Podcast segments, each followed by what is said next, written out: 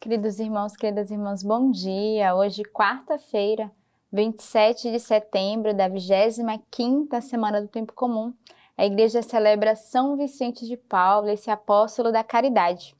Estamos chegando no finalzinho do nosso mês, e esse mês de setembro foi o mês da Bíblia, o mês da palavra, e nós lançamos um desafio logo no início do mês, que foi o desafio de você se tornar um evangelizador, anunciador da palavra de Deus nesse mês, doando uma Bíblia um compêndio, divulgando o link da Lex Divina para que outras pessoas fossem alcançadas por essa graça desse método de oração que a igreja nos oferece. Então ainda dá tempo, você não teve a oportunidade de viver essa graça. Ainda estamos no dia 27, quase finalzinho do nosso mês, mas nunca é tarde para recomeçarmos no caminho da evangelização. Lembrando também, quero deixar o convite que eu tenho feito ao longo de toda essa semana para neste final de semana aquelas pessoas que são aqui do Rio de Janeiro, das cidades vizinhas, a participarem do Festival das Famílias do Rio de Janeiro 2023, a primeira edição. Então você é convidado a estar conosco, começando na sexta-feira, dia 29, e terminando no domingo, dia 1 de outubro, festa de Santa Terezinha. Então, um festival para toda a família, desde os avós, os pais, os jovens, os adolescentes, mas também as crianças, os bebês terão a sua programação. Então você é convidado a estar conosco, além de participar da Santa Missa, das palestras, dos momentos artísticos.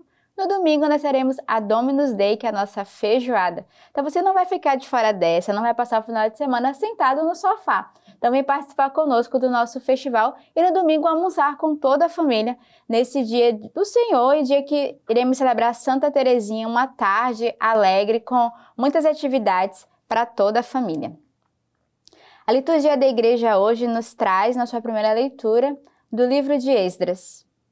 Na hora da oblação da tarde, levantei-me da minha primeira prostração e, com a veste e o manto rasgado, caí de joelhos, estendi as mãos para o Senhor meu Deus e disse: Meu Deus, estou coberto de vergonha e confusão ao levantar minha face para ti, meu Deus porque nossas iniquidades se multiplicaram até acima de nossas cabeças, e nossas faltas se acumularam até o céu. Desde os dias de nossos pais até este dia, um grande, uma grande culpa pesa sobre nós, por causa de nossas iniquidades. Nós, nossos reis e nossos sacerdotes, fomos entregues às mãos dos reis de outras terras, a espada ao cativeiro, a rapina e a vergonha, como se dá ainda hoje.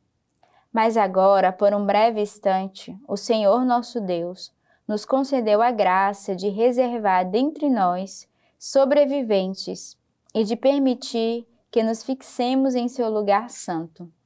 Assim, nosso Deus deu brilho a nossos olhos e um pouco de vida no meio de nossa escravidão. Pois fomos escravos, mas em nossa escravidão, nosso Deus não nos abandonou. Antes, granjeou-nos o favor dos reis da Pérsia, dando-nos vida bastante para podermos reconstruir o templo do nosso Deus e restaurar suas ruínas, e concedendo-nos um abrigo seguro em Judá e em Jerusalém. Então a gente vê aqui o coração do povo que cai de joelho diante do Senhor, que vai fazer uma oração de súplica.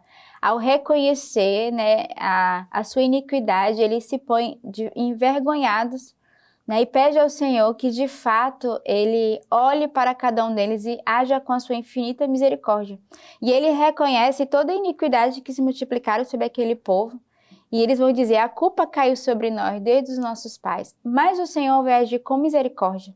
E eles reconhecem, dizendo, né, por um breve, breve instante, o Senhor nosso Deus nos concedeu a graça de reservar dentre nós sobreviventes e de permitir que nos fixemos em um lugar santo. Então a alegria deles era a oportunidade de poder reconstruir o templo e recomeçar mesmo sabendo da sua iniquidade e das suas faltas, o Senhor que dará oportunidade a eles de entrarem no templo, de reconstruir a casa de Deus e de diante do Senhor poder adorá-lo.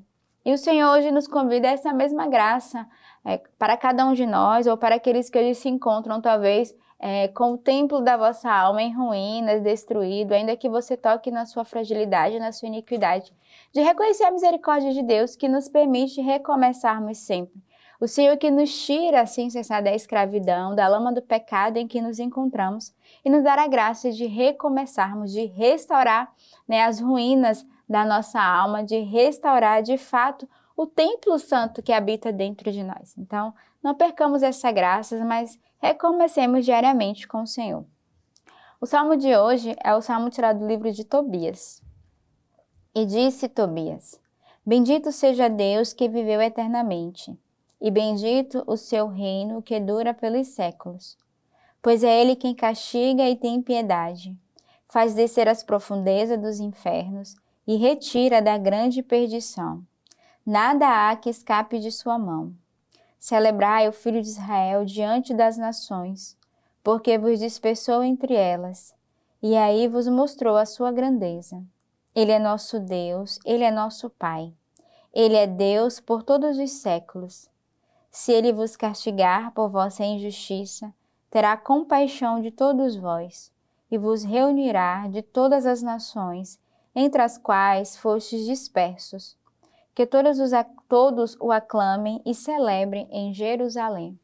Então, um salmo de súplica, né? um salmo que reconhece de fato esse amor e essa misericórdia, um salmo que vem confirmar essa primeira leitura desse amor do Senhor, ele vai reconhecer esse Deus como esse Deus que é Pai, protetor, esse Deus que tem compaixão e que reúne aqueles que estão dispersos. Então, o Senhor hoje quer reunir tudo que em nós está disperso e agir com o seu amor, com a sua misericórdia, com a sua compaixão com cada um de nós. Por isso, somos convidados a glorificar o Senhor através desses salmos, a bendizer o seu santo nome. E o próprio salmo inicia assim: Bendito seja Deus que vive eternamente, e bendito o seu reino que dura pelos séculos. Então, bendigamos ao Senhor, porque nos dará a oportunidade de estarmos diante dele e estarmos na sua casa e glorificarmos o seu nome. O evangelho de hoje é do livro de São Lucas. Convocando os doze, Jesus deu-lhes poder e autoridade sobre todos os demônios, bem como para curar doenças e enviou-os a proclamar o reino de Deus e a curar.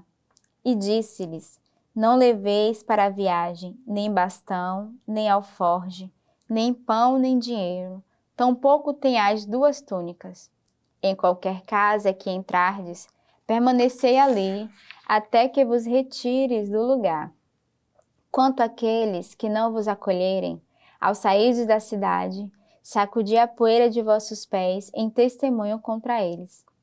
Eles então partiram, indo de povoado em povoado, anunciando a boa nova e operando curas por toda a parte. Então a gente vê Jesus que dá a missão aos apóstolos de saírem e curarem os doentes, de anunciarem a boa nova da palavra, né? O Senhor que envia eles em missão e vai, e vai exortá-lo dizendo, né? Ao sair não leve muita coisa, o essencial para um verdadeiro missionário, um verdadeiro evangelizador. E eles que vão, de fato, fazer essa experiência de, por um lado, serem acolhidos, mas por outro, de fato, o Senhor vai exortar eles dizendo: se por um acaso não vos acolherem, não tem problema, sacudir a poeira dos vossos pés e continuai a vossa missão.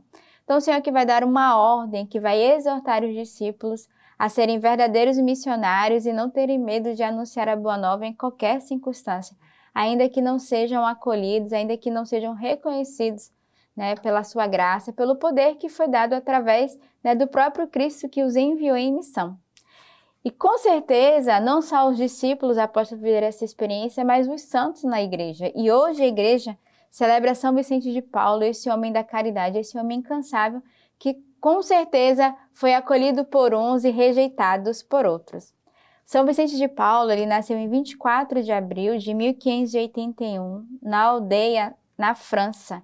Seu pai se chamava João de Paulo e sua mãe Bertranda de Moras. Tinha uma pequena propriedade de que tiravam a subsistência para a família, composta de seis filhos. Vicente, que era o terceiro filho, trabalhava no campo com o pastoreio dos rebanhos. Ele se entregou sem reserva ao sacerdócio por meio de suas obras, como a Congregação da Missão, a Companhia das Filhas da Caridade, as conferências de São Vicente de Paulo e a todas as obras de inspiração vicentina. Podemos ver o quanto a Igreja valoriza o grande trabalho apostólico e caritativo deste gigante da fé, onde ardia a chama da caridade evangélica. Depois de ordenado sacerdote, passou por uma escravidão em Tunis e acabou sendo vendido a um senhor que o libertou. Em seguida, foi para Paris. Tornou-se capelão da rainha Margarida, aproximando-se da miséria humana que era grande em Paris. De modo especial, trabalhou no novo Hospital da Caridade. Na época, o cardeal da França, fundador do oratório, enviou como pároco na periferia de Paris, como educador dos filhos do general, das galeras, em seus castelos e propriedades do interior. Ele pôde ver a grande miséria material e espiritual do povo do campo. Isso mudou a sua vida. Perdeu ao cardeal e se tornou pároco da pobre Chantillon, Ali, ele começou sua grande obra de caridade, fazendo a organização da caridade. O serviço dos pobres era a sua vida. Nos primeiros 20 anos de sacerdócio, sempre guiados pelos acontecimentos e pela providência divina. Então, neste dia, nessa quarta-feira, que é dia de intercessão, é dia de suplicarmos a providência de Deus através de São José, mas também peçamos a São Vicente de Paulo que ele nos abra através da sua, sua intercessão as portas da providência e que nos faça ter esse mesmo coração de fé e de caridade para com os pobres, sobretudo para com aqueles que o Senhor nos envia.